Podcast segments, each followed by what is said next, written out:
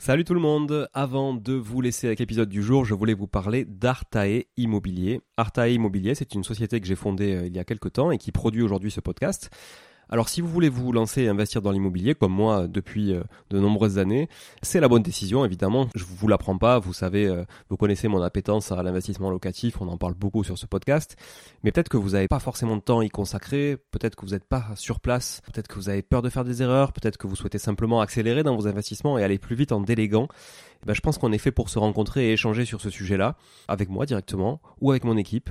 Et pour réaliser votre projet euh, sereinement, Artae vous accompagne avec une offre clé en main, spécialement conçue pour les investisseurs. Artae Immobilier, c'est une agence spécifique pour les investisseurs, 100% dédiée à eux et à l'investissement locatif. De l'acquisition du bien jusqu'aux travaux, puis à l'ameublement, à la décoration, à la mise en location. Vous êtes guidé, conseillé, accompagné de A à Z par notre équipe de pros que je recrute personnellement, et croyez-en mon exigence, je recrute que des gens compétents et composés surtout d'investisseurs aguerris ou s'ils le sont un peu moins, que je forme moi-même aussi au métier de l'investissement immobilier. Optez pour les étapes dont vous avez besoin sans problème, bénéficiez de l'accompagnement qui vous correspond. On est aussi votre coach tout au long de ce projet, vous montez en compétence grâce à nous, c'est du clé en main, c'est de la délégation, mais ça vous permet aussi de monter en compétence. Vous pouvez nous confier la recherche du bien, vous pouvez nous confier euh, uniquement les travaux, l'ameublement, la déco. C'est vraiment un accompagnement et un service sur mesure. Alors si vous voulez en savoir plus, n'hésitez pas à vous rendre sur le site euh, artae.imo, vous trouverez quelques informations à ce sujet. Sur le site également aussi investiratoulouse.com pour ceux qui voudraient investir en région toulousaine, mais on n'est pas basé qu'à Toulouse, donc on peut aussi vous accompagner ailleurs. Euh, mais ça vous permettra de, voir un petit peu la qualité aussi de, de réalisation qu'on peut produire pour votre compte. Et puis aussi à nous suivre évidemment sur Instagram, Arta Immobilier, très simple, ou sur LinkedIn Arta Immobilier. On partage aussi pas mal de réalisations qu'on fait, en tout cas pour le compte de nos clients. Et puis n'hésitez pas à nous contacter, à contacter notre équipe pour échanger autour de votre projet directement par email à contact artae, a r t a e, .imo, i 2 m o tout simplement. Voilà, l'équipe se fera un plaisir d'échanger avec vous sur euh, votre projet d'investissement et de vous accompagner tout au long de ce projet crucial pour se créer un patrimoine et s'enrichir et c'est ce qu'on essaie de faire tous ensemble en animant ce podcast ou en l'écoutant aussi euh, chaque semaine. Voilà. Merci encore d'être là. À très vite. Je vous laisse avec l'épisode du jour. Ciao ciao. Bonjour tout le monde et bienvenue sur Money Tree, le podcast qui vous parle d'investissement et de finances personnelles au sens large et sans tabou. Je suis Julien Calamotte, investisseur passionné et auteur du livre à succès S'enrichir grâce à l'immobilier. J'avais envie de partager ma façon d'investir, forcément, mais également de découvrir avec vous de nouvelles façons de faire fructifier notre argent.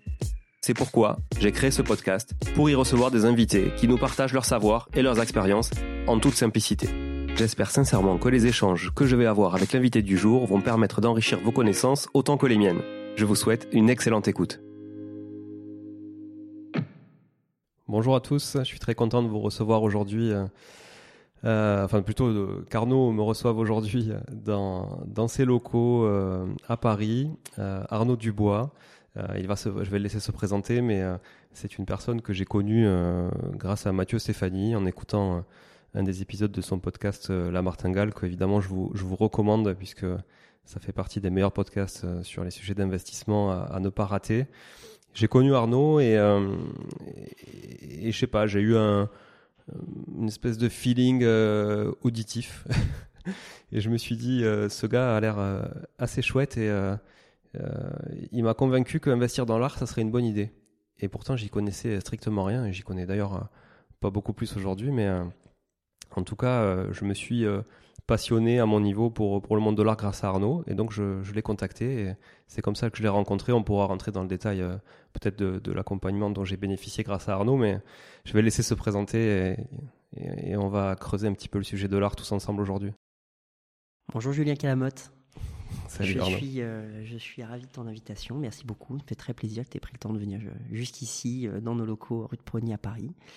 Euh, alors mon métier, euh, donc je suis directeur d'une société qui s'appelle Arnaud Dubois Associate. Notre activité consiste à conseiller des clients dans l'achat, la vente et la gestion de leur patrimoine artistique. On a une partie de notre clientèle qui sont des, des investisseurs, d'autres qui sont des collectionneurs. La bonne nouvelle sur ce marché, c'est qu'on peut conjuguer euh, placement et passion. On peut acheter euh, euh, des objets qui ont du sens, vivre avec, et on peut aussi s'en séparer avec, des bonnes, avec des bonnes nouvelles. Merci, c'est une présentation pas très exhaustive parce que je sais que tu fais aussi beaucoup d'autres choses quand même dans tout ce domaine-là et, assez modeste. Est-ce que tu peux aujourd'hui nous parler un petit peu du marché de l'art du coup pour que chaque personne se rendre un petit peu compte de ce que ça peut représenter en termes de volume, de, de scope. Avec plaisir. Alors, si, tu veux revenir rapidement sur notre, sur notre activité, euh, dans notre activité de conseil, euh, on va gérer en qualité de gestionnaire de patrimoine l'intégralité des, euh, des j'allais dire, des, des rouages, des, des différents écrous qui vont motiver les transactions. Euh, ça va de l'authenticité, de l'expertise, de l'encadrement, de la valorisation, du transport, euh, des, euh, des tout, tout, tout, ce genre de choses, des assurances, etc. On peut même faire des prêts, créer des montages financiers, etc., qui sont liés aux œuvres d'art. Euh, peut-être notre particularité, c'est vrai que j'aurais peut-être dû euh, euh, commencer par ça, parce que c'est assez fondamental, c'est d'abord notre capacité à savoir valoriser une œuvre d'art, qui me semble être le nerf de la guerre, mais comme dans beaucoup d'investissements finalement, la première des, choses à savoir faire, c'est valoriser. Donc avant d'acheter une œuvre, d'abord on, on, cherche à savoir ce qu'elle vaut, ce qu'elle vaut artistiquement et ce qu'elle vaut financièrement. Ensuite, pour arriver sur les, euh, sur les chiffres de ce marché, il faut savoir que le marché de l'art, c'est un marché qui est extrêmement euh, protéiforme. Euh, pour reprendre l'expression de Raymond de Moulin, qui est une sociologue très connue du marché de l'art, il existe plusieurs marchés. je vais vous en donner quelques-uns. Il y a un marché de l'art classique, marché de l'art classique au sens de classé euh, est un marché euh, où on pourra rencontrer autant un artiste comme Jeff Koons ou euh, Pablo Picasso, dans le sens où les deux sont intégrés dans l'histoire de l'art et où les prix sont stratosphériques. Néanmoins, le marché de l'art est un marché qui pèse 70 milliards de dollars de transactions annuelles. C'est un marché qui est essentiellement américain puisque 45% des transactions se font sur le sol américain. Le marché chinois compte à peu près 20% du marché de l'art mondial, comme le marché britannique, et le reste est partagé avec les autres pays du monde. On a la France là-dedans? Alors, la France, dans le marché européen, euh, représente 20% du marché de l'art mondial. Pardon, dans le marché représente, représente 20% du marché, dans le marché de l'art mondial représente à peu près 6%, entre 6 et 8% du marché de l'art mondial. Ça a toujours été comme ça? Alors, c'est tristement, ce n'a pas été comme ça. C'était un marché qui euh, pesait plus de, plus de 60% du marché de l'art euh, dans les années 60. Il se trouve que pendant euh, quasiment trois siècles, le marché de l'art français, les artistes étaient français, la France dominait le monde. Euh, passé les années 50, on a vu une domination, une délocalisation vers les États-Unis. Donc les artistes ont été américains, les collectionneurs ont été américains, les galeristes ont été américains, et donc naturellement on, est vu sur un, on a vu un marché euh, se délocaliser vers New York, essentiellement, et vers les États-Unis en règle générale. Euh, le marché britannique, qui pèse à peu près 20% du marché de l'art euh, euh, mondial, est à nuancer. je ne sais pas si ça intéresse nos auditeurs, mais il y a quelque chose qui, je pense, est pertinent à, dire. Pour vous donner une idée, ça représente à peu près 66% du marché de l'art européen. C'est à nuancer, pourquoi? Parce que Londres est une plage de marché, en réalité. Les Anglais ont des ont des goûts qui sont très classiques et c'est plutôt un petit peu comme la City. Finalement, les entreprises sont pas à la City, mais c'est là où on vient trader les, les, les, euh, les, les, stocks des entreprises, et eh bien là c'est un petit peu la même chose. Euh, c'est une porte d'entrée des artistes américains euh, vers l'Europe et une porte de sortie des artistes européens et des artistes, oui, des artistes européens vers les vers les États-Unis et vers l'Asie. Donc ça, ça finalement le, le les œuvres qui rentrent par le Royaume-Uni, il y a une grande partie qui qui ne reste pas au Royaume-Uni, qui, ne reste pas, qui sont redistribuées dans d'autres pays d'Europe principalement. Ouais. Donc du coup, c'est un chiffre qui a nuancé, d'autant plus que Sotheby's et Christie's appartiennent euh, euh, respectivement à Patrick Drahi qui l'a complètement racheté et à euh, François Pinault. via sa filiale Artemis, la déesse de la chasse qui chasse les belles entreprises du luxe. et donc nous avons nous avons deux grands manias euh, français qui sont propriétaires euh, des deux plus grandes sociétés de vente aux enchères euh, internationales artistiques d'art et donc assez naturellement ils viennent recentrer les pôles à Paris. Euh, toujours pour vous donner quelques chiffres dans ce marché pour, pour le comprendre. Euh, mais pourquoi est-ce qu'on fait ça? D'abord, on fait ça parce que ça nous permet de nous positionner sur les artistes finalement. Si on connaît notre classe d'actifs, si on connaît notre marché, ça nous permettra de comprendre vers quels artistes on, on, on, souhaite se, se, diriger. Donc on a dit qu'une œuvre sur deux euh, était euh, tapée aux États-Unis, était vendue aux États-Unis. Et je vais vous donner un autre chiffre, c'est qu'une œuvre sur deux euh, dans ce marché, donc sur 70 milliards de transactions, est réalisée ou a été réalisée après 1945. Ce qui, à l'échelle de l'histoire est ah, c'est énorme. Tout petit. Alors c'est tout petit pour pour, pour c'est moins de 70 ans effectivement de, de, de, de c'est à peu près 70 ans de, création artistique, mais c'est énorme en termes de. C'est une œuvre sur deux. Une œuvre sur deux a été réalisée après 1945, ce qui veut dire qu'il y a une, quantité de pièces disponibles sur le marché qui est énorme, et du coup, on a un marché qui est aussi dynamique mais, sur mais c'est là que ça devient aussi difficile d'y voir plus clair et de, faire le tri dans tout ça, parce que la volumétrie étant grandissante, euh, euh, j'imagine que c'est assez difficile d'identifier. Euh, Qu'est-ce qui peut être un bon investissement là-dedans? Qu'est-ce qui ne l'est pas? En tout cas pour le volet investissement dollar. Oui, alors tu as raison, et, c'est là que notre activité, euh, on, est là pour ça, pour donner un petit peu de clarté euh, et visibilité sur ce, sur ce marché. Toujours dans la, dans la segmentation de marché, vous avez à peu près 30% du marché qui est réalisé sur des artistes dits modernes. Donc la modernité, c'est 1905-1945. Et euh, les impressionnistes et modernes représentent 15% du marché ce qui fait qu'on arrive entre 1870 à nos jours à 94% du marché de l'art mondial. Tu as, des exemples d'artistes euh, connus euh, du grand public euh, dans, ces tranches de... Ah bah oui, ça va être, ça va être Monet chez les impressionnistes, ça va être Calder chez les modernes, Picasso par exemple, et puis ça va arriver ensuite, on va continuer de Pollock jusqu'à jusqu'à Jeff Koons. Donc oui, tout ça c'est des artistes qui vont résonner ou Pierre Soulages, par exemple, pour nous en France, euh, qui vont résonner chez, chez, chez les gens. La Véronée. Euh, exactement, exactement. Euh, et, et, la première conclusion qu'on peut en tirer, c'est qu'il y a très peu de salut d'investissement sur de l'art ancien. C'est terrible, mais l'art ancien représente moins de 6% du marché de l'art mondial. Donc l'art ancien, pour revenir sur ta, le timing, c'est avant 1870. 1870. Avant 1870, et ça va inclure jusqu'à jusqu'à la période antique. Hein. Donc c'est plusieurs milliers d'années euh, d'histoire euh, et ça représente très peu de très peu de choses en, valeur en volume. Donc si aujourd'hui je veux investir dans l'art, clairement plutôt un artiste américain, plutôt après les années 50, où c'est là qu'on va retrouver le marché le plus dynamique. Alors je voudrais dire quelque chose, toujours pour vous donner quelques chiffres, mais c'est pour poser le marché euh, sans être trop laborieux, mais comprendre aussi notre classe d'actifs. c'est que c'est pas un actif qui est qui est euh, limité à un nombre de personnes euh, qui seraient des nantis. Euh, c'est pas vrai. 78% des œuvres sur ce marché s'échangent à moins de 1000 dollars.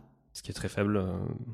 qui est très faible par rapport à l'idée qu'on peut se faire de l'investissement dans l'art. C'est très faible et beaucoup d'œuvres disponibles. 50 000 dollars, c'est 93% du marché. moins de 50 000. moins de 50 000 entre 1000 et 50 000 dollars. Entre 0 et 50 000 dollars, c'est 93% du marché. Euh, ce qui fait qu'en fait, on se retrouve sur un marché qui est beaucoup plus démocratique qu'on ne peut le croire. Alors ces propos sont un petit peu à nuancer parce que 93% du marché en volume, ça représente à peu près 10% du marché en valeur. Et c'est là que ça devient un petit peu compliqué pour nous parce que si vous voulez, euh, si vous envisagez les œuvres d'art comme un investissement, c'est-à-dire à l'aune de la sécurité qu'elles vous apportent, de sa liquidité ou son degré de performance, donc on comprend que acheter un artiste plutôt américain, plutôt de la seconde moitié du XXe siècle, ça peut être pertinent, mais si on l'achète sur un marché euh, trop concurrentiel, difficile de faire une bonne affaire. Et, ça, euh, parenthèse, mais tu penses que ça peut durer euh, cette valorisation aujourd'hui plus plus d'un artiste de la deuxième partie du XXe siècle américain? Alors, Ou c'est des cycles? Non, non, ça, va durer. Hein. Ça va durer parce que c'est la première puissance mondiale et parce que bah, c'est toujours les premières puissances mondiales qui, créent les plus grands artistes, les plus grands collectionneurs et les plus grands galeristes. Euh, il y a une espèce de domination culturelle qui est euh, incontestable et incontestée. Et d'ailleurs, la France, malheureusement, a produit un nombre d'artistes, euh, dire, qui évoluent sur une échelle internationale de manière très très restreinte depuis 50 ces dernières, 50 dernières années. On a, on a Buren, on a, on a Bernard Venet, on a Soulage, euh, on a quelques artistes qui sont décédés euh, comme, euh, comme, comme Dubuffet ou comme Yves Klein, mais ça va être les seuls. On a Martial Reis, et puis après, on n'a pas un artiste dont les résultats de vente dépassent le million de dollars. Ça, n'existe pas. et le record du monde doit être, pour un artiste vivant, doit être quasiment 20 millions de dollars pour Soulage. mais on passe de 10 à 20, si vous voulez, c'est un résultat. vous prenez un tableau de Franz Klein, ça vaut 50 millions, un tableau de Pollock, ça vaut 200 millions. Est-ce que le décès d'un artiste peut faire évoluer sa cote sur le marché? Il peut faire évoluer sa cote dans la mesure où euh, l'histoire de l'art va rappeler à travers des expositions euh, que, euh, que cet artiste a compté, qu'il a été important et qu'il a occupé une place majeure au sein de l'histoire de l'art. Donc on va le mettre en lumière à travers des expositions ce n'est pas parce qu'on a une exposition Villeglé ou d'Armand au centre Pompidou que le marché de ou Villeglé va changer. Pourquoi? Parce que ça va être euh, relativement français. Euh, vous prenez une exposition vous prenez un artiste international qui vient de décéder, bah oui effectivement, je veux dire plus international que, ces artistes-là, qui ont marché essentiellement français, eh bien euh, oui ça pourra avoir une résonance parce que euh, l'artiste aura des rétrospectives, non pas qu'au Centre Pompidou, mais au MoMA, mais à la Tate, etc., etc., dans plein, dans plein de musées dans le monde. Et finalement, la rareté du nombre d'œuvres, parce que finalement, ce qui, acte aussi la rareté, c'est le décès de l'artiste, puisqu'on sait qu'il ne sera plus en mesure de produire d'œuvres. Est-ce que ça a un impact ou pas du tout? Est-ce qu'on a des artistes qui sont très valorisés et qui ont fait des, dizaines de milliers d'œuvres ou des Alors, Picasso a fait 70 euh, 000 œuvres. Euh, Warhol a fait 70 000 œuvres. Donc euh, la notion de rareté, en fait, c'est pas tellement la rareté qui fait le marché, c'est plutôt son storytelling. C'est le storytelling de la rareté qui peut participer à ça. Donc c'est du marketing. C'est un petit peu de marketing effectivement, mais c'est pas parce qu'un artiste est rare qu'il n'est pas qu'il est qu'il va être plus cher. Je vous donne un autre exemple assez criant. Vous prenez les artistes anciens. Bah, il y a très peu de pièces sur le marché, mais le marché est relativement faible parce qu'il n'est pas dynamique. Mais par contre, vous voyez beaucoup d'œuvres de Picasso et de Warhol qui passent en vente, et donc vous avez un marché qui va être beaucoup plus dynamique et attrayant, etc. C'est vrai qu'un artiste qui est décédé voit, sa voit son, dire, son offre complètement clôturée. Euh, qu'est-ce qui se passe dans un marché lorsque on a une offre clôturée? Eh bien, euh, dans un marché où euh, les gens sont de plus en plus riches, où la demande va de plus en, plus en plus importante, on va se retrouver avec un effet ciseau et une augmentation mécanique des prix vers le haut avec plus de demandes et moins d'offres. Assez naturellement, il y a une inflation importante de ces, en tout cas régulière, de ces artistes-là. je vais nuancer ces propos en vous disant que les artistes que nous, on va travailler essentiellement sur les artistes, les œuvres de ces artistes qui nous, qui, qui nous intéressent, sont des artistes qui sont, pour l'unanimité d'entre eux, intégrés dans l'histoire de l'art. Je vais prendre l'exemple de Daniel Buren. Euh, Daniel Buren est un artiste fantastique euh, qui a été pionnier d'une peinture radicale, conceptuelle dans les années, à la fin des années 60, pardon. Il se trouve que euh, sa période la plus importante, on va dire, est cette, ce moment entre 68 et 70, un moment euh, proche d'un mouvement qu'on appelle euh, BMPT. Après, je vous dis pas qu'il a pas fait des choses bien. Il a fait des choses. C'est Buren, Mossé, Parmentier, Toroni, qui sont un ensemble de quatre artistes qui se sont regroupés pour euh, réaliser, une, pour faire une sorte de groupe. C'en était pas vraiment un, mais, mais le public le considère que c'en était un. Et, et, donc, si vous voulez acheter une œuvre de Buren, euh, importante, celle qui va être dans les musées, celle qui va être la plus euh, valorisée, à la fois par l'histoire de l'art et par le marché, eh bien, ça sera une œuvre de cette période. Mais bien que Buren soit encore vivant, et je lui souhaite de vivre le plus longtemps possible, il se trouve que cette période, elle est clôturée depuis longtemps. Donc, si vous voulez, c'est pas le décès d'Aniel Buren, euh, ce dont je ne souhaite absolument pas, qui va venir euh, euh, changer l'importance de cette période dans l'histoire de l'art. C'est une tranche de vie, de son approche à ce moment-là, de, sa situation personnelle, de, l'histoire, comme tu De l'histoire, exactement. on prend Pierre Soulages, c'est un artiste fondateur de l'art abstrait dans les années, dans les années 40. Bon, bah, de 40 à 60, les œuvres sont déjà produites, si vous voulez. L'offre, elle est déjà clôturée. Donc pour les collectionneurs d'art abstrait euh, post-expressionniste, expressionniste euh, des années 40-50, euh, bon bah l'offre elle est clôturée et c'est fini. Donc on sait pas une redécouverte. C'est pas l'artiste qui va créer une redécouverte après son. C'est pas le, marché qui va qui va s'intéresser euh, plus que ça euh, à son décès. Même pour être, pardon, d'être un, peu cynique, mais Pierre Soulages a 102 ou 103 ans. Bah, évidemment que le marché a déjà pricé son décès. Hmm. Ouais, c'est pas une nouveauté qu'à 103 la, ans. L'arrivée du métro dans un quartier pour, l'immobilier. Ouais, ouais, ça c'est déjà. Ok. Ok, donc si je résume, on a euh, le marché tracté par l'artiste américain, grosso modo, de la deuxième partie du XXe siècle, mais aussi par des artistes qui sont pas du tout américains, on est d'accord, sur les grosses valeurs, principalement, et c'est là où je t'avais coupé tout à l'heure. Donc on a d'un côté un marché à volume et d'un côté un marché à valeur. Alors marché à valeur, il va se retrouver euh, beaucoup sur les artistes modernes, euh, c'est-à-dire entre 1905 et 1945. Euh, ça va être Calder, Picasso. Vous imaginez le volume d'échanges d'artistes de, ces artistes-là. Ça coûte quoi un tableau de Picasso aujourd'hui en moyenne? Vous, vous, pouvez trouver des jolis petits papiers à 200, 300 000 euros et ensuite, bah, vous pouvez monter jusqu'à jusqu'à jusqu'à jusqu'à 150 millions. Ouais. œuvre exceptionnelle, prix exceptionnel. Et la taille de l'œuvre fait le prix aussi? Alors la taille de l'œuvre fait pas toujours le prix. Euh, évidemment qu'une œuvre, alors globalement, euh, c'est vrai, mais c'est un peu des aberrations de marché, c'est qu'une œuvre sur toile va être davantage valorisée qu'une œuvre sur papier. Voilà, à qualité similaire, on va plutôt préférer une œuvre sur toile. Euh, ce qui est parfois aberrant parce que parce qu'on va se retrouver avec des œuvres sur toile qui vont faire des prix parfois, enfin, souvent plus élevés que des très beaux papiers des papiers qui vont être plus importants. C'est quoi la différence réelle entre une toile et un papier en, termes de rendu? Souvent, le papier crée une, quelque chose d'un peu plus précis. On va avoir une proximité que les collectionneurs vont entretenir avec le papier qui vont qui vont pas avoir avec la toile. D'autres termes, on va regarder la toile d'un peu plus loin et le papier d'un petit peu plus près. Il y a quelque chose d'un peu plus intime avec le papier souvent. le papier invite le dessin, la, la toile invite à la peinture, pour faire simple. Est-ce que tu as d'autres euh, indications comme ça sur le marché qui sont intéressantes à, Oui, oui, tout à fait. Euh, euh, en fait, la, vraie question, il me semble, c'est comment se forme la valeur dans ce marché? Parce que on a des, je, comprends que ça puisse dérouter, dire ok, mais on, dit ça, mais il y a plein d'artistes américains et plein d'artistes après 1945, mais pourtant je sais toujours pas combien ça vaut. En fait, la valeur, et c'est là que c'est un marché qui est relativement complexe, c'est que la valeur, elle est artistico-financière. Elle se crée au carrefour des institutions culturelles et au carrefour des institutions financières. Les institutions culturelles vont donner une valeur artistique et les institutions financières vont euh, établir un prix. Les institutions culturelles sont composées des musées, ça va être les conservateurs, les critiques d'art, qui vont considérer ce qui est art ou ce qui ne l'est pas.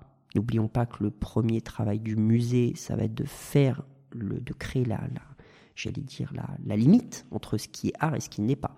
Un artiste dont les œuvres rentrent dans le musée est incontestablement un artiste. Un artiste dont les œuvres ne sont pas dans le musée, on n'en sait rien si c'est un artiste ou pas. Quel que soit le musée.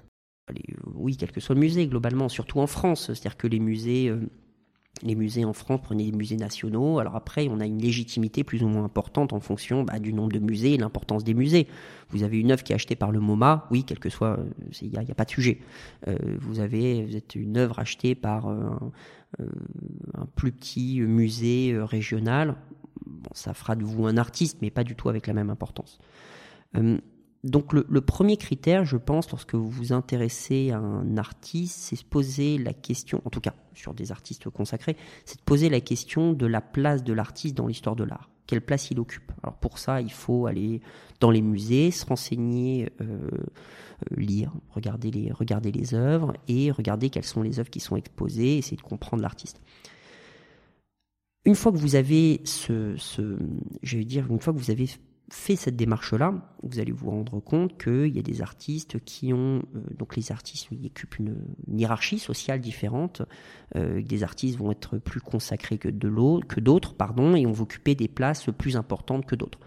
Euh, je pense à Jeff Koons qui est assez mal aimé en France. Bah, il est incontestable que Jeff Koons est des artistes les plus fondamentaux des années 80. Pour quelle raison il est mal aimé en France?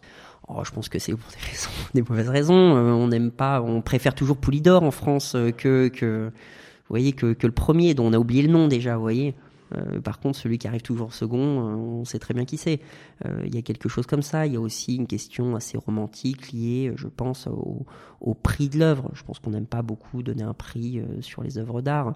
en tout cas, c'est pas ce qu'on apprend ni aux beaux-arts, ni en... Ni, ni, en histoire de l'art. Et pourtant, euh, et pourtant, le musée est le premier à hiérarchiser. Le musée va donner une place plus importante à un artiste plutôt qu'à un autre. Le musée va considérer que Franz Sals est un, est un virtuose, mais que Titien a du génie.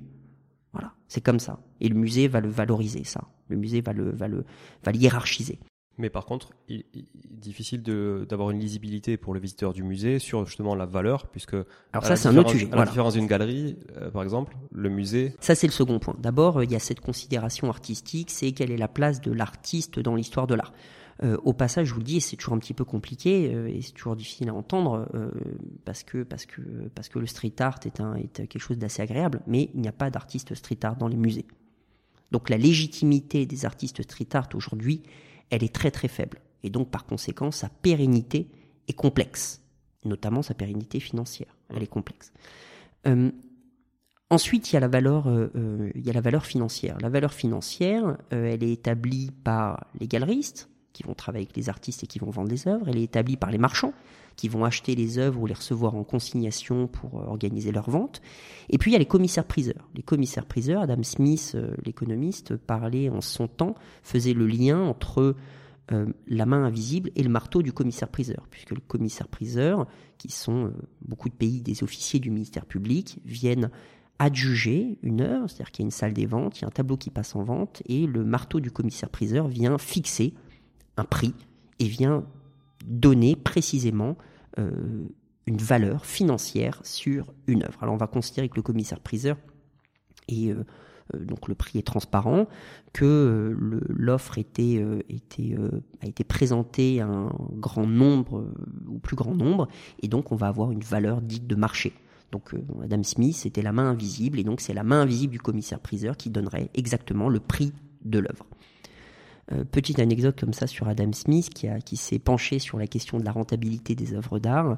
Euh, il avait considéré qu'une œuvre qui était achetée et qui était revendue, la plus-value était finalement euh, le prix du plaisir.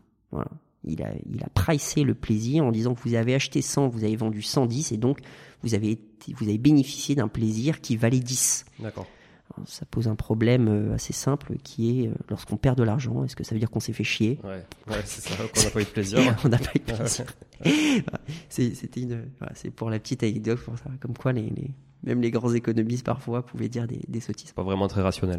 Non, pas toujours très rationnel, mais qui montre aussi la difficulté, euh, d'abord le goût de, de, des économistes de se pencher sur ce marché, euh, et souvent leur incapacité lorsqu'ils ne connaissent pas ce marché à se positionner. Donc je vous disais que le prix d'une œuvre, elle évolue au carrefour des institutions culturelles et des institutions financières. Donc les institutions financières euh, vont fixer un prix et les institutions culturelles vont créer de la légitimité. Aujourd'hui, un musée, pour nous, va faire office de prescripteur de la valeur il va donner de la légitimité, c'est très important. Euh, un artiste qui est consacré par l'histoire de l'art, eh bien, c'est un artiste incontestablement. Donc, une fois qu'on a acheté une œuvre d'un artiste, on veut savoir, ou on s'intéresse à une œuvre d'un artiste, on veut savoir son prix. Et donc, dans ce cas-là, on va regarder ses résultats de vente aux enchères. Aussi simplement. Hmm.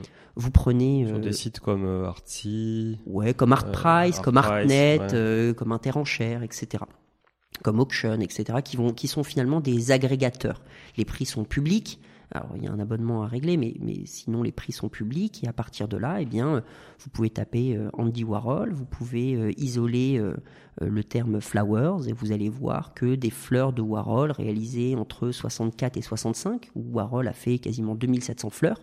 Donc ça veut dire que nous, on a un track record depuis les années 60 des fleurs de Warhol qui sont passées en vente aux enchères. Il y en a eu des centaines. Et de leur évolution. Et de leur évolution, exactement. C'est le track record qui nous permet de dire euh, voici l'évolution des prix à travers le temps de Warhol. Mais un track record sur 70 ans, c'est énorme. Ouais, c'est clair. Donc nous, ça nous donne une visibilité qui est assez précise en réalité de euh, d'abord du prix.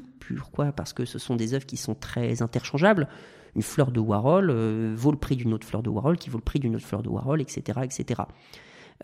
du coup, lorsqu'on va se renseigner sur, euh, lorsqu'on va rencontrer une œuvre comme celle-ci, eh bien, euh, on sait qu'on a affaire à un artiste international, donc ça va nous sécuriser. On sait qu'on a affaire à une œuvre qui est représentative de l'artiste. Tout le monde connaît Fleur de Warhol. En tout cas, on a déjà vu, on a déjà vu quelque part, même sur un coussin. Hein. c'est tellement des images tellement presque d'épinal, comme on a vu les artistes impressionnistes sur des boîtes de palais bretons. et puis, et puis, on, a un prix. Et dans ce là et dans ce marché, eh bien, il y a, il me semble-t-il, deux façons de gagner de l'argent. Et là, c'est très important soit vous spéculez sur les marchés à venir, soit vous battez le marché à l'achat. Donc quand la pièce vaut 100, bah, soit vous espérez que ça continue à, et vous anticipez le marché à augmenter, et il y a des grandes chances que ce type de pièce continue d'augmenter euh, en valeur, euh, soit vous l'achetez à 70 quand ça vaut 100. Et là, vous avez déjà gagné, ce qui vous permet de revendre plus rapidement euh, j'ai souvent l'habitude de dire, ça m'amuse de dire ça, m'amuse de dire ça, qu'un placement long terme, c'est souvent un placement court terme qui a foiré. Euh, bah, lorsque un galeriste, ça peut le devenir. Ça peut le devenir. Bah, un galeriste qui achète une œuvre d'art et qui va dépenser plusieurs dizaines, voire centaines de milliers d'euros pour immobiliser sa, sa trésorerie, et eh ben oui, c'est un investisseur comme vous. Et lui, donc il peut vous vendre du plaisir, mais il vend aussi un, aussi un placement ne serait-ce que qu'il va gérer son propre placement puisqu'il a immobilisé de l'argent. Et donc cette personne qui immobilise de l'argent ben, a besoin de faire une plus-value et donc euh, soit spécule sur les marchés à venir, ce qui est possible, soit essaie de bien l'acheter. Et la meilleure façon, c'est de bien acheter. Et ça, c'est ce que tu fais du coup? Nous, notre boulot, c'est de bien acheter pour pouvoir bien revendre, effectivement. Où c'est que je peux acheter justement de l'art? Alors, les, endroits où on peut acheter de l'art, bien, il y a les euh, sociétés de vente aux enchères. Vous avez des internationales comme Sotheby's, comme Christie's. Vous avez la parisienne euh, Arcurial. Et puis, vous avez Drouot pour des œuvres qui vont être pour globalement euh, plus classiques, on va dire, plus modestes en termes de prix et plus classiques. Vous pouvez acheter des œuvres d'art dans les galeries. Euh, et chez les marchands. Est-ce que c'est une bonne idée? Alors c'est une très bonne idée parce que ce sont des gens qui ont une expertise très précise. C'est-à-dire que si vous allez acheter des œuvres de Alan McCollum à la Galerie Mitterrand, eh bien euh, personne, personne sur Terre connaîtra mieux Alan McCollum que la Galerie Mitterrand. Ils vous en parleront extrêmement bien, ils connaissent ça par cœur, euh, avec, toutes les, avec un choix également. Lorsqu'une pièce passe en vente aux enchères, si c'est pas la bonne couleur, eh bien il faudra attendre la prochaine pièce en espérant que ce soit la bonne couleur. Quand vous allez euh, chez Gagosian et que vous voulez des fleurs de Warhol, eh bien, euh, oui, vous allez avoir le choix. Mais le choix, ça se paye. Ouais, voilà, c'était ma question. Est-ce qu'il n'y a pas un risque que je surpaye un peu l'artiste dans une galerie? Euh, la, bon, la galerie, c'est son métier, évidemment. Tu, tu, viens de le dire, de faire des marges, de faire des marges et de gagner sa vie, c'est normal. mais est-ce qu'il n'y a pas d'autres solutions pour justement battre le marché? Euh, comme toi tu le fais. Il ne faut pas considérer que lorsque, alors d'abord c'est possible de faire des bonnes affaires en galerie, il n'y a pas de pas de problème avec ça. Euh, il est évident que les galeristes, leur métier c'est de de valoriser les œuvres un maximum. Donc lorsqu'ils achètent une œuvre, eh bien ils ont envie de vous le revendre le plus cher possible. C'est assez logique, hein, comme un marchand de biens, il va acheter, il va revendre, bah, il veut valoriser et donc il va euh, entamer une négociation avec vous. Euh, ce qui, qui n'empêche pas la personne qui l'achète de faire une bonne affaire. Donc on peut négocier un prix qui est affiché sur, comme euh, quand j'achète un appartement. Quoi. Oh, c'est presque, c'est presque un usage. C'est presque un usage. C'est obligatoire alors. Alors c'est pas obligatoire et ça sera même assez dur d'ailleurs sur des euh, jeunes artistes qu'on appelle des hotcakes qui sont extrêmement demandés à travers le monde. pour certains artistes, négocier c'est déjà avoir perdu la pièce quoi.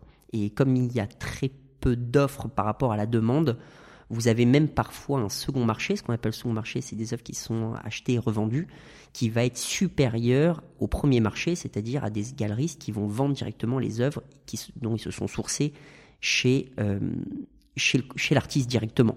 Euh, ce qui est toujours un petit peu euh, fascinant, mais ça montre aussi qu'on a un marché qui est très dynamique. non, on peut faire des très bonnes affaires chez des, chez des galeristes et chez des marchands, mais attention, leur travail n'est pas tout à fait le même que celui de la vente aux enchères. Vente aux enchères, ils donnent une fourchette d'estimation et puis ensuite on laisse faire le marché. Le galeriste vous vend pas tout à fait la même chose. Et lorsque vous achetez une œuvre chez un galeriste, en fait, ça tient à, votre besoin, à votre demande. Euh, les œuvres sont échangées, achetées, amoncelées, vendues pour trois raisons principales qui sont les, services qu'elles apportent à, leur, euh, leurs clients, euh, enfin leurs propriétaires, pardon elles sont euh, achetées pour des raisons euh, artistiques, mais également pour des raisons sociales et aussi pour des raisons financières. Donc la personne qui va acheter chez, le, chez un galeriste, chez un marchand, il faut pas oublier qu'on a affaire probablement à un collectionneur. Et cette personne qui est collectionneur, elle n'achète pas qu'un placement. Et qu'est-ce que tu entends par social? Oh, bah, Quand vous avez un Warhol chez vous, ça se voit à 50 mètres. Hein. Ok, donc c'est vraiment l'idée de briller, de, en tout cas, ou en tout cas de se faire plaisir à soi-même et, de le montrer aux autres, c'est ça euh, quand tu dis placement oh, bah c'est, Oui, oui, oui. la fondation Louis Vuitton, elle s'appelle pas Bernard Arnault, elle s'appelle Louis Vuitton. Après, c'est une question d'échelle. Donc nous, on va rester sur le artistique. Alors non, non. Alors fait artistique et financier, non, c'est pas tout à fait parce que euh, parce que bah, quand on a un beau tableau chez soi, c'est mieux que euh, c'est mieux que, que se meubler en Ikea, quoi. Et, et, être meublé en Ikea et avoir un beau tableau, c'est compatible ou pas? Oh, Tout est compatible, surtout euh, surtout aujourd'hui, ouais, c'est compatible. Moi, ma cuisine, c'est une Ikea. Bah, ma cuisine aussi. ok. Bon, et du coup, donc troisième troisième chose, placement financier. Donc là, on n'est pas du tout finalement sur la même catégorie de de, de, les collectionneurs au final, avec des intérêts différents, mais pourtant le marché c'est le même en face ou pas? Oui, le marché c'est le même, euh, mais, le mais la personne qui va acheter à la fin ne va pas être la même. C'est-à-dire que, euh, que le collectionneur, ou en tout cas le prix ne va pas être le même. C'est-à-dire que le collectionneur pourra s'éclater sur une œuvre. Euh, moi, je, suis collectionneur d'œuvres de, Michaud, par exemple. Et eh ben, j'ai des dessins mescaliniens entre 1950 et 1955 bah, euh, s'il y a un dessin mescalinien de 52, 53 et 55, mais j'ai pas celui de 54, bah, je sais que je serais d'accord de le surpayer parce que tout simplement j'en ai pas. C'est le principe du collectionneur. Voilà, c'est le principe du collectionneur parce que ça a du sens au sein de sa collection. On comprend ça très bien, nous sommes gestionnaires de patrimoine, on comprend que les œuvres euh, évoluent dans un marché, mais que, que cette, ces œuvres s'intègrent dans une collection et c'est collection s'intègre dans un patrimoine global. Donc on n'a aucun problème à dire acheter, à dire un client acheter cette pièce, ça a du sens au sein de votre collection, mais vendez cette pièce parce que le marché est haut, c'est le moment de vendre et je sais que votre fils qui va s'installer à Londres va, vous coûter cher pour l'année prochaine. Ouais, donc ça va assez loin aussi dans l'accompagnement finalement euh, à la sortie aussi. Oui, alors à la sortie, euh, euh, toutes les, nous notre notre relation avec notre client ne commence ne s'arrête pas lorsque le client a acheté la pièce. Au contraire, euh, elle, implique un suivi encore plus important. Et le client est suivi jusqu'à ce qu'il vende son œuvre. Mais généralement, lorsqu'il vend son œuvre, il a bien vendu son œuvre. Et donc, un client qui a acheté, qui a revendu et qui a gagné de l'argent, c'est un client satisfait, c'est un client qui revient, c'est un client qui nous recommande. Et, euh, et en fait, la relation continue et la relation est pérenne. Est-ce que tu crois qu'il faut que je vende mon œuvre aujourd'hui? Alors euh, très personnellement, j'adorerais l'acheter parce que je l'adore. Si tu veux la revendre, tu la revendras avec un bénéfice. Il euh, faudra, je pense, à peu près trois mois pour organiser la session avec euh, avec un gain, c'est incontestable. je pense pas beaucoup plus. je pense que le marché de Jonathan Lasker est un marché qui est encore en devenir, donc je pourrais te conseiller un petit peu de le garder si tu veux le valoriser davantage. Par contre, tu vas avoir un TRI assez intéressant parce que tu l'as acheté il n'y a pas si longtemps et tu gagnerais bien d'affi. Aujourd'hui, euh, une des difficultés qu'on rencontre, et là c'est aux collectionneurs que je que je, je, parle, auquel je m'adresse, c'est qu'il va falloir du coup, tu vas te retrouver avec un trou dans ton mur et tu vas vouloir acheter un tableau et il va vouloir acheter un tableau qui te plaise autant que celui-ci. Et c'est là que c'est toujours difficile. En fait, c'est comme quand tu achètes une maison avant d'avoir vendu la tienne. Oui. Voilà, tu es, toujours euh, un petit peu entre deux eaux parce qu'au final tu t'es déjà projeté, mais t'as pas fait le deuil de l'ancienne, t'as pas non plus soldé euh, financièrement s'il te faut un besoin pour faire la culbute, tu t'as pas, pas pris ta marge. Donc au final. Euh, Sauf que tu as le pré-relais qui court et qui coûte une caisse. Mais, mais, pour l'immobilier, c'est pareil. C'est très proche. Euh, oui, effectivement, c'est très proche. Euh, pour moi, c'est presque plus facile de travailler avec des clients qui sont investisseurs, je vais dire quasiment purs, parce que le rapport émollient, le rapport sensible à l'œuvre est, est, est assez éloigné, donc euh, c'est presque moi qui viens projeter mes, mes, pulsions d'acquisition sur, le, sur mes clients, et donc euh, finalement c'est celui que ça déchire le plus euh, de revendre la pièce, finalement c'est moi, mais je suis heureux d'avoir un client qui est satisfait, on est une jeune société qui existe depuis 2013, on compte quasiment 250 clients, l'année dernière on a fait 10 millions d'euros de transactions, on a à cœur d'avoir une société qui va continuer euh, à croître de manière importante. Et donc, euh, bah oui, s'il faut faire tourner les pièces, on le fait parce que parce qu'on vient répondre favorablement à, de, à des besoins de clients qui diversifient, bien sûr.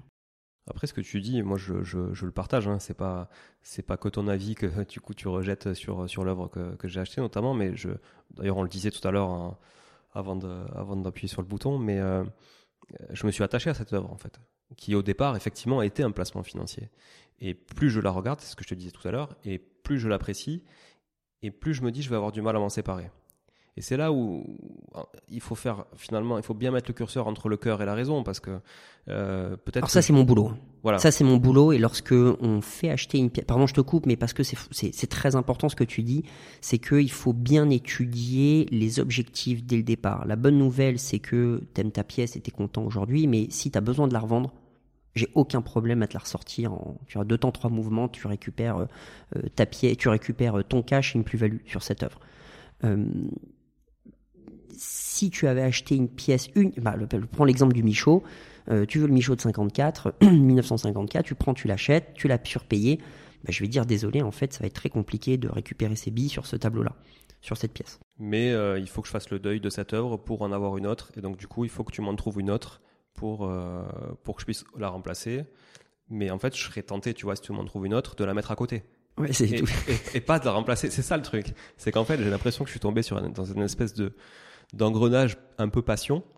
On sait très bien que la passion et la raison, ça fait pas toujours bon ménage. Non, mais nous, on est là pour donner de la visibilité et de la et de la et, le savoir pour, oui, mais pour tu nos clients. Pas, tu pourras pas venir me l'enlever du mur et non, je peux pas te l'enlever du mur, mais par contre, je peux t'apporter, je peux quasiment te, te, garantir que le jour où tu veux te, revendre cette pièce, je saurai te la revendre et te la revendre correctement, si tu veux, dans de bonnes conditions.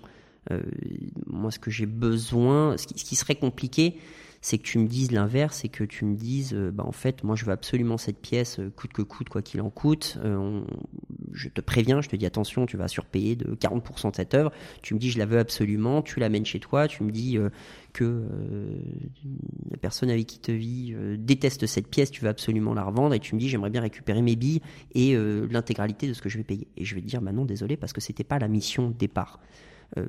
si tu as pour objectif de conjuguer placement et passion, c'est possible. Si tu, veux faire du placement pur et tu tombes amoureux de ta pièce, c'est fantastique. Mais pour moi, ça ne m'empêche pas le fait que le jour où tu as besoin de moi pour la ressortir, en fait, je te la ressors, cette pièce, sans problème. Et d'ailleurs, il y a des chances que si tu veux garder cette pièce-là dans un délai euh, assez, assez court terme, je te rappelle, en te disant, bah tiens, tu as potentiellement fait une culbute de temps sur cette œuvre, est-ce que tu veux la revendre et on retrouvera un autre truc derrière. Donc oui, effectivement, et ça, ça fait partie du suivi, de l'accompagnement, et ça fait partie de cette valorisation qui est régulière et, de visibilité qu'on apporte à notre clientèle, bien sûr. Et euh, ça du coup, ça, je pense qu'on peut rester sur cet exemple de, qui, est, assez personnel, du coup, mais qui peut, qui peut correspondre à pas mal d'investisseurs qui nous écoutent. Euh, mais pas la majorité de mes clients, pardon. Pas la majorité de mes clients qui vont se retrouver euh, être des investisseurs, je vais dire, purs, qui peuvent regarder un petit peu la pièce ou qui peuvent organiser leur session rapidement après. Alors pour ces investisseurs-là aussi, du coup, pur, euh, à quelle sauce on est mangé au niveau fiscal là-dessus? Euh, j'aimerais vous répondre, j'aimerais te répondre euh, et, à nos auditeurs de, façons, en, en, deux, temps, pardon. La première, c'est de dire que la fiscalité reste et demeure une variable d'ajustement. Euh, c'est-à-dire que ça doit être euh, la cerise euh, sur la crème du gâteau. Si vous n'avez pas fait fouetter la crème et qu'elle a jamais monté, en fait, il y aura jamais de cerise. Donc d'abord, ce que tu veux dire pour les gens qui font pas trop de pâtisserie, c'est que c'est que du coup, ça doit pas être le moteur. Non, ça doit pas être le moteur. On se retrouve à l'époque, moi, j'ai commencé à travailler encore l'ISF et les gens me disaient, bah tiens, je veux acheter des œuvres d'art pour sortir de l'assiette taxable de l'ISF. Ok, l'ISF, 1 million 3 ou 1 million 8 de patrimoine vous êtes sûr que vous voulez acheter 500 000 euros d'œuvres d'art pour économiser 10 000 euros par an? C'est ça que vous êtes en train de me dire? Ben Non, ça n'a pas de sens. Euh, ça n'a pas de sens. Donc, euh, mais, intellectuellement, il y a beaucoup de gens qui nous disent, bah non, euh, ça, psychologiquement, c'est compliqué de payer un impôt sur un patrimoine alors qu'ils ont déjà payé de l'impôt, ils en payent à tous les endroits, ça, les embête. Donc je comprends ça, mais on est là aussi pour dire, bah non, désolé, c'est pas la bonne façon de faire. Euh, et pour, euh, et pour euh, ceux qui sont pas fans de pâtisserie, eh bien, ce que j'essaie de vous dire, c'est que la fiscalité est intéressante, mais il faut d'abord avoir bien acheté. Et que si on a bien acheté, on a déjà revendu. Et si on a bien revendu, en fait, la fiscalité viendra après, mais on a créé du bénéfice. Vous voyez, c'est un peu le... En fait, c'est un peu l'exemple du Pinel dans l'immobilier, c'est-à-dire que c'est pas une mauvaise idée, mais si on veut faire un Pinel le, euh, coûte que coûte, bah, il y a des grandes chances qu'on se plante parce que euh, on aura surpayé le bien à, pas au bon endroit. alors qu'en fait, bah, on a pu faire un Borloo, un Cellier, un, Pinel, un Robien, tout ce que tu veux, qui pouvait être euh, au bon endroit, au bon prix. Et dans ce cas-là, en fait, la fiscalité était une super bonne nouvelle. Mais ça ne doit pas être le seul élément moteur de la transaction. Je ne sais pas si tu es d'accord avec ça. Ouais, non, mais le, que ce soit pas le moteur, effectivement, c'est euh, c'est pas le cas. En plus, je pense qu'on est vraiment dans un univers pour le coup où il y a euh, un vrai, on l'a dit, hein, pour certaines personnes, un vrai affect, qui peut-être d'ailleurs n'est pas là au départ, mais peut, peut, peut, arriver, peut arriver plus tard. Et effectivement, comme tu dis, mais c'est comme un immobilier finalement, euh, la plus-value, elle se fait à l'achat. Très proche. Ouais. Elle se fait à l'achat. Euh, bien acheter, c'est déjà bien vendre demain. et, et, donner une certaine liquidité en tout cas sur, sur son patrimoine. Et donc la fiscalité, et donc la fiscalité. Et donc la fiscalité, au moment de la cession, le client particulier qui revendra a un choix euh, fiscal entre c'est un impôt d'abord qui est déclaratif, c'est-à-dire que ça n'a rien à voir avec son impôt sur le revenu. Il revend sa pièce, il paye son impôt sur le revenu, aucun problème. Il n'y a pas d'impact sur son impôt sur le revenu et au moment de la vente, il a un mois pour euh, après le paiement pour honorer euh, sa fiscalité de manière déclarative. Quand tu dis que ça n'a pas d'impact, ça veut dire que ça va pas venir augmenter ou par exemple son revenu net fiscal de référence Tout et à donc lui faire changer de, de, TMI par exemple de tranche marginale pas du tout. Pas du tout. Pas du tout, c'est un impôt qui est lié à la pièce. Qui est lié à la pièce. Et donc, au moment de la vente, le client a le choix entre soit s'acquitter d'une taxe forfaitaire, qui est de 6,5% du prix de vente, soit de s'acquitter de la fiscalité des valeurs mobilières, de la plus-value sur, les, sur les valeurs mobilières, qui est de 36,2% sur le bénéfice. Vous achetez 100, vous vendez 200, soit vous payez 36,2 sur les 100 de marge, soit vous payez 6,5 sur les 200. En l'occurrence, vous faites le calcul, vous voyez que c'est mieux dans ce cas précis de payer 6,5 sur les 200, et donc vous allez payer euh, 12-13 d'impôts et mettre 87 dans votre poche, net d'impôts. Si je choisis du coup d'être euh, mangé à la sauce euh, plus-value uniquement et pas sur les 6,5, oui. il faut que je justifie de mon prix d'achat? Exactement. Et donc on apporte une facture d'acquisition, euh, ce qui sous-entend que si vous n'avez pas de facture d'acquisition, ce qui est tout à fait euh, possible, c'est-à-dire qu'un artiste vous a donné une œuvre, vous n'avez pas de facture d'acquisition, euh, on vous a transmis une œuvre à la main, eh bien vous n'avez pas de facture d'acquisition. vous avez une œuvre qui est dans votre famille depuis toujours, elle n'est pas intégrée, elle n'a pas été intégrée dans, dans les donations ou dans les ou dans les, dans les actes notariés, bon bah en fait à ce moment-là vous allez payer 6,5. Et vous pourrez même faire une moins-value potentiellement. C'est-à-dire que cette pièce, vous l'avez achetée euh, il y a euh, des années, euh, vous n'avez plus la facture d'acquisition, vous vendez avec une perte, mais vous payez quand même 6,5 euh, sur le prix de l'œuvre parce que vous ne justifiez pas de la facture d'acquisition. Et si on fait une moins-value avec, en justifiant une facture, est-ce qu'on peut imputer cette moins-value de future plus-value? Non. non. Elle n'est pas reportable Non. Ok. Dommage. Ouais, dommage. ok. Bon, c'est vrai que sur l'immobilier, par exemple, on n'a pas ce, ce souci-là parce que toutes les transactions sont centralisées par la chambre des notaires au final, et il y a toujours une trace historique de, du coût d'achat et du coût de revente. Donc personne ne peut dire. Euh, les œuvres d'art sont, c'est un bien meuble hein, fiscalement. Hein. C'est-à-dire que c'est comme euh, c'est comme votre montre en fait, comme la montre, comme euh, comme comme un lingot. Mais il n'y a pas de centralisation, il n'y a pas de centralisation, donc il n'y a pas d'historisation obligatoire en fait de, de, chaque acquéreur et de chaque détenteur d'une œuvre, quoi, comme on peut l'avoir sur une maison. Et c'est ce qui fait qu'on a cette taxe de 6,5 qui peut se venir se, se mettre. Ok. Exactement. Ok, très bien. Qu'est-ce que tu pourrais nous donner comme euh, conseil, même si on arrive à... Comme conseil, euh, si je dois récapituler un petit peu et, et donner conseil, c'est que euh, si vous positionnez en qualité d'investisseur, intéressez-vous à la sécurité de votre actif, à son degré de liquidité, à son potentiel de rendement que vous avez deux façons d'acheter, soit spéculer sur les marchés à venir, soit bien acheter. Euh, et battre le marché à l'acquisition. Donc si vous achetez une œuvre représentative d'un artiste important et que vous l'avez payé moins cher que le prix du marché, en fait vous avez déjà gagné. Euh, si, je peux vous donner quelques, chiffres, il y a quasiment 85% des œuvres qui intègrent le stock d'une galerie, donc qui agissent en qualité d'investisseurs sur leurs artistes, euh, qui sortent du stock de la galerie dans les deux ans. Ce qui fait que, en fait, on a affaire à un placement assez court terme, en fait, hein, même pour les galeristes, alors que c'est des biens de meubles. Euh, J'aime bien comparer euh, euh, les œuvres d'art à des placements immobiliers ou des placements financiers. C'est évidemment beaucoup moins liquide qu'un placement financier, mais ça l'est beaucoup plus qu'un placement immobilier. les œuvres d'art évoluent sur un marché très international. Warhol voulait changer à Paris, à Londres, à New York, à Tokyo ou à Nogent-le-Rotrou. C'est tout à fait possible. Il y a un Jonathan Lasker dans le sud de la France. Voilà, c'est possible. Ah ouais Ouais, ouais, ouais. Il y a un très beau tableau. Euh, donc, donc ça, c'est quelque chose qui est, euh, qui est possible. Et en même temps, on a un bien meuble qui apporte une sécurité qui est, il me semble, euh, parfois et souvent plus rassurante que des placements financiers avec une volatilité, une volatilité plus importante. Donc vous avez un, je veux dire, vous avez un marché qui est à la fois international et qui est plutôt rassurant parce que plutôt tangible et donc avec peu de volatilité bah, c'est pas mal. C'est pas mal et ça en fait un intermédiaire assez bien euh, entre l'immobilier et du financier.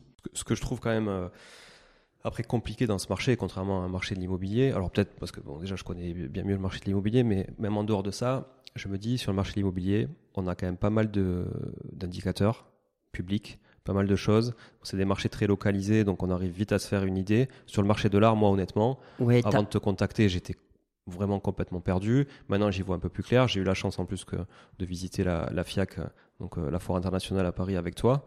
Ça m'a vraiment ouvert les yeux sur pas mal de sujets. J'en apprends tous les jours, mais ça reste un monde hyper à part quand même. Alors, il est, il est à part, mais comme, euh, comme euh, la musique punk est destinée à un marché à part. Oui, mais tu mets rarement ton argent. Tu mets rarement ton argent.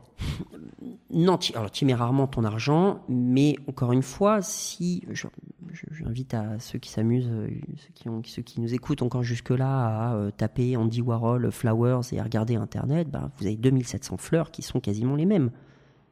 Vous, ouvrez les catalogues raisonnés des artistes et vous voyez qu'il y a énormément de pièces qui sont très interchangeables. En fait, depuis les études euh, sur la théorie de la concurrence monopolistique de Chamberlain, on sait que les œuvres d'art ne sont pas des biens qui sont euh, purement uniques. A priori, elles le sont, mais ce qu'elles apportent à leurs propriétaires peuvent être relativement interchangeables une pièce avec une autre pièce. Ça veut dire que on peut aimer euh, Yves Klein, aimer un monochrome bleu de Yves Klein, mais en réalité un autre monochrome bleu de Yves Klein pourrait faire l'affaire également. Et donc, et donc, il y a des résultats de vente. Moi, je pense que j'ai plus de résultats de vente aux enchères sur des œuvres de Warhol par an qu'il y a euh, d'échanges, euh, euh, qu'il y a d'échanges boulevard Haussmann à Paris ou rue de Prony, immobilier. Je pense que j'ai beaucoup plus d'œuvres de, Warhol qui passent en vente aux enchères. Donc mon prix en fait sur des œuvres de Warhol va être pour moi beaucoup plus facile à pricer, beaucoup plus justement que d'avoir un prix au mètre carré rue de Prony ou boulevard Haussmann. En fait, c'est parce que tu n'as pas accès à ces informations-là, parce que le public a peu accès à ces informations-là. Mais lorsque on vient regarder et mettre le nez dedans, en fait, on se rend compte que bah, une œuvre de Warhol, c'est une œuvre de Warhol. Et je pense, pense c'est des fleurs de Warhol. Alors effectivement, là où c'est un petit peu plus difficile, c'est que, mais comme dans l'immobilier, il peut y avoir un pédigré. Bah, si ça a appartenu à quelqu'un d'important, si la pièce est en meilleur état, si elle est un petit peu plus désirable parce que les couleurs sont un peu plus sexy mais entre deux appartements euh, qui peuvent avoir la même configuration, une déco meilleure qu'un autre pourra faire pencher le prix un peu plus d'un côté que l'autre. Des volumes plus contigus euh, bah, sera moins apprécié que, euh, des volumes que des volumes larges, larges et ouverts, vous voyez. Ce que tu dis, j'entends totalement sur du Warhol, du Koons, tu soulages, aucun problème. Maintenant, on l'a vu tout à l'heure, 93% des œuvres, c'est moins de 50 000 dollars. Tu disais qu'il y en avait énormément, je ne sais plus le, chiffre en tête, mais en dessous de 1000 dollars. 78. 78, c'est énorme, c'est énorme. Là-dedans, le track record, il est quand même, euh, il est quand même moindre. En tout cas, j'ai l'impression qu'il est bien moindre. Bien moindre. Tu es quand même assez perdu. Moi, je vois, tu, vois, je te prends un exemple dans mon entourage. Quand je pars, quand je dis tiens, on a investi dans un tableau, euh, voilà, bon, on n'y pipait rien, donc on s'y fait, on s'y fait accompagner. C'était une belle expérience. En plus, je, je le dis en toute sincérité, tu le sais que c'est vraiment, j'ai vécu une belle expérience et je vis de belles expériences avec toi dans le cadre d'autres recherches éventuelles. Mais le mec me dit ah ben moi aussi tiens j'ai acheté un tableau euh, euh, j'étais en vacances à Vence j'en sais rien tu vois et j'ai acheté un tableau euh, je l'ai payé 8000 euros. Mais les gens ont l'impression que parce qu'ils ont payé un tableau cher ça a vraiment une valeur sur le marché en fait. Mais tu vois et ça comment tu peux t'y retrouver là-dedans? C'est difficile. quand tu es particulier et que en, fait ce qui est étonnant moi ce qui me enfin ça m'étonne. Je, le comprends, mais ça continue quand même de m'étonner. C'est que lorsque vous achetez, euh, pas moi, vous achetez un bien, vous posez la question de la valeur de ce bien.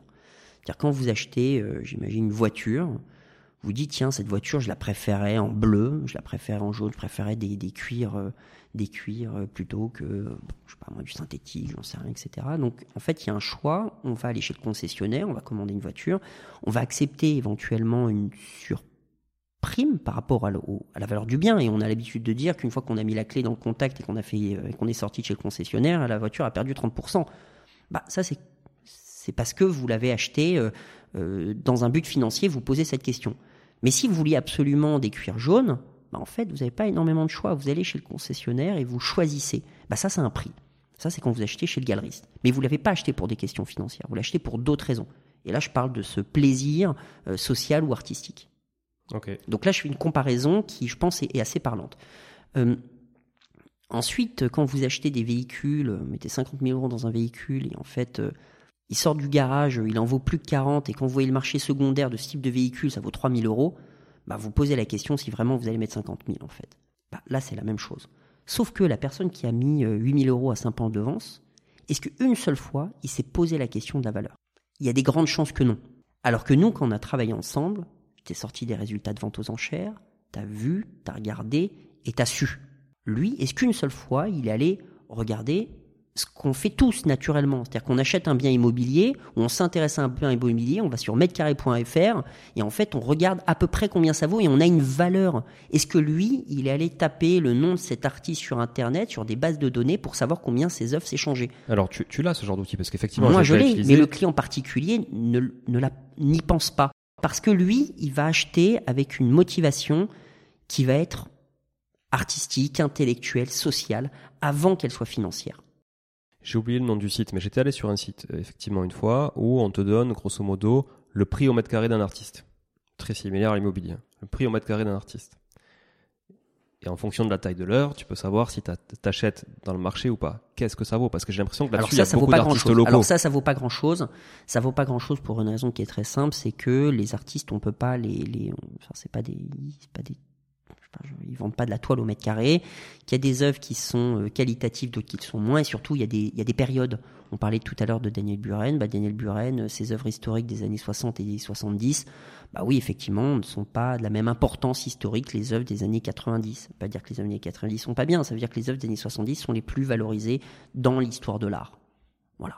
Donc si vraiment, vu qu'on s'adresse nous à un public d'investisseurs, si vraiment on veut bien acheter de l'art, il faut se renseigner sur le track record, oui. vraiment voir quel est l'historique, quel est le suivi. D'abord l'importance de l'artiste. L'importance de l'artiste. L'importance de l'artiste dans l'histoire de l'art. Est-ce que c'est un artiste important? Ensuite d'aller regarder son marché. Euh, éventuellement regarder des track records. Mais il est évident que sur des artistes qui sont jeunes, vous n'aurez pas de track record. Mais mm, nous, on travaille, euh, 250 artistes à peu près. On se positionne pas sur les milliers d'artistes qui existent. On travaille les 250 ou 300 plus grands artistes du monde si, justement il y a des auditeurs qui nous écoutent et qui, qui ont envie d'investir dans l'art aujourd'hui et qui veulent se faire accompagner, parce que c'est certainement la majorité d'entre eux d'ailleurs, euh, à partir de quel montant d'investissement toi tu es capable d'accompagner quelqu'un? À partir de 30 euh, 000 euros, on commence à travailler de manière un peu sérieuse. Alors ça ne veut pas dire qu'on ne sait pas faire à moins, mais à partir de ce montant, on a, on a des... Euh, tout simplement, et ça tient à l'internationalisation du marché. Euh, et aussi à des, euh, à des questions d'échelle. Euh, vous avez une œuvre, vous avez besoin de la faire encadrer, c'est 500 euros le cadre. Bon, bah, si votre œuvre coûte 3000 euros, vous mettez 500 euros de cadre, c'est énorme. Votre pièce vaut 100 000, ça sera quand même 500 euros de cadre. Vous voyez? C'est aussi simple que ça. vous avez une pièce qui vient des États-Unis, il faut la shipper, il faut la transporter, l'assurer, etc. Bah, en fait, vous allez payer quasiment les mêmes prix pour une œuvre à 100 000 que pour une œuvre à 3 000. Donc, ça veut dire que si vous, voulez faire une bonne, bah, si vous voulez faire une bonne affaire sur des montants qui sont faibles, bah, euh, si vous voulez faire une bonne affaire sur une œuvre à 3000 euros, vous avez intérêt à acheter à 50% en dessous de la valeur de marché. Et donc c'est très dur parce que c'est un marché très concurrentiel. Parce qu'il y a beaucoup de monde qui sont d'accord de mettre 3000 euros sur un tableau. Donc en fait, le marché est extrêmement suivi. Alors que sur un marché à 30, 40 000 euros, on a euh, beaucoup plus de latitude de travail. Oui, il y a moins de monde forcément. En face. Il y a un petit peu moins de monde et en même temps, il est plus international. Donc euh, c'est un petit peu paradoxal, mais il faut trouver la bonne pièce. Souvent, ce qu'on va aller observer, ce qu'on adore faire, c'est les, on, va réarbitrer, on va réarbitrer le marché. C'est-à-dire que la pièce de l'artiste américain qui va passer en vente aux enchères en Corée, Ah, ça, on adore. Ça, on adore parce qu'il y a des chances que la pièce passe à côté. Mais, euh, mais 90%, les œuvres, 90% du temps, les œuvres, elles font leur prix de marché. La Corée particulièrement ou l'Asie de manière non, générale non, pas... un, c'était un, exemple parce que ça nous a acheté, ça nous est arrivé d'acheter des œuvres d'artistes américains en plein Thanksgiving en Corée. Bon, bah, on s'est dit que les Américains seraient pas là en plein confinement. Bon, donc, la bonne affaire, elle était faite. Et la pièce a été extrêmement bien achetée. Et toi, ton modèle économique? Alors moi, mon modèle économique, il consiste à porter une facture d'honoraires, c'est-à-dire que nous, on n'a pas de stock, on vend pas d'œuvres, contrairement à des marchands, à des galeristes. On vient euh, conseiller des clients dans l'achat de leurs œuvres, on les suit pendant la durée de détention, euh, jusqu'à la cession de leurs œuvres. Euh, on apporte une facture d'honoraires de conseil à l'achat et on apporte une facture d'honoraires de conseil sur la plus-value du client. Ok. Merci beaucoup Arnaud. Est-ce que tu voudrais ajouter quelque chose avant qu'on termine euh, cet échange très intéressant sur le monde de l'art? J'ai hâte que tu me vendes ton Jonathan Lasker. Alors, je pense qu'il va falloir bien me l'acheter du coup parce que vraiment, encore une fois, j'y suis très attaché. Bon, c'est un super beau tableau. Le marché était, euh, était bas. Euh, il monte, il continue de monter. Bah, surtout, surtout si on en fait la promo comme ça, je pense que je vais le garder un petit moment encore. Mais en dehors de ça, du coup, tu aurais d'autres artistes à, à, proposer, enfin, en tout cas, sur lesquels on pourrait euh, se positionner facilement. Euh. Il y a énormément d'artistes, euh, je pense à des artistes des années, des années 70-80 qui sont qui sont dans le marché, qui sont des artistes qui sont déjà institutionnalisés dans l'histoire de l'art. On a parlé de Jeff Koons tout à l'heure. Ben, quand on regarde les artistes autour de Jeff Koons dans les années 80, euh, sur euh, il y a peut-être il y a peut-être une dizaine d'artistes qui sont iconiques de ces générations. Je pense à des artistes comme Alan McCollum ou des artistes comme Jonathan Lasker d'ailleurs, ou bien comme euh, Peter Halley, dont les prix sont pas du tout au niveau. Prenez un artiste comme Ron Gorshoff, bah, pendant des, années, les œuvres de Ron Gorshoff valaient, valaient 10, 15, 20, 30 000 euros. Vous avez payé 50 000 euros une œuvre énorme, historique, fantastique et aujourd'hui ça vaut 250. Euh, et ça, ça a été, euh, ça a été assez rapide finalement. Euh, je ne peux pas ne pas penser que sur des artistes comme Alan McCollum ou comme Jonathan Lasker ou comme Peter Halley, on n'aura pas on va pas avoir la même, la même direction de marché. Aujourd'hui, le record du monde chez Peter Halley, ça doit être 800, 800 000 dollars ou 900 000 dollars. C'est un artiste qui en vaut 3. Ça vaut 3 millions en fait, tous les jours. Tous les jours, ça devrait valoir ça. Très très bel artiste. Euh, pour ceux qui aiment euh, tout, tout ce qui est couleur acidulée, euh, qui a du peps, qui a de la vie. Vraiment, moi je trouve que c'est un... Il fait de très très belles œuvres. C'est un des artistes les plus importants. C'était, il a fondé une galerie en, 80, je crois 83 ou 85. Il a fondé une galerie qui s'appelle International with Monument avec Jeff Koons. Sauf qu'aujourd'hui, une grosse pièce de Jeff Koons, c'est 90 millions de dollars. Alors qu'une grosse pièce de Peter Halley, c'est 900 000 dollars. Mais malgré tout, ton conseil, c'est de pas acheter la spéculation. C'est quand même aujourd'hui, même si on veut aller sur du Peter Halley ou, du Lasker par exemple ou, autre, d'essayer quand même de battre le marché aujourd'hui. Toujours essayer de battre le marché à l'achat, c'est un, fondamental à n'importe quelle acquisition, il me semble, à n'importe quel placement. Euh, après, euh, il n'y a rien qui nous empêche de bien acheter des œuvres dont on a la conviction le marché est encore en devenir, ce qui nous permet là de d'avoir la crème et la cerise. Merci Arnaud, si on veut te contacter arnauddubois.com Parfait, très simple. Merci encore. À bientôt. À bientôt. Ciao. Bon, si vous êtes là, c'est que vous avez écouté jusqu'au bout et a priori, l'épisode vous a plu. Si c'est bien le cas, n'hésitez pas à le partager autour de vous. Notez ce podcast sur Apple Podcast et Spotify en laissant un commentaire 5 étoiles. Je ne vous le répéterai jamais assez, mais c'est grâce à vous que ce podcast vit aujourd'hui et peut continuer de vivre en vous proposant un contenu toujours plus qualitatif. Merci encore. Je vous retrouve très vite sur un nouvel épisode de Money Tree. En attendant, je vous souhaite la meilleure des réussites dans vos projets et un bon enrichissement. À très bientôt.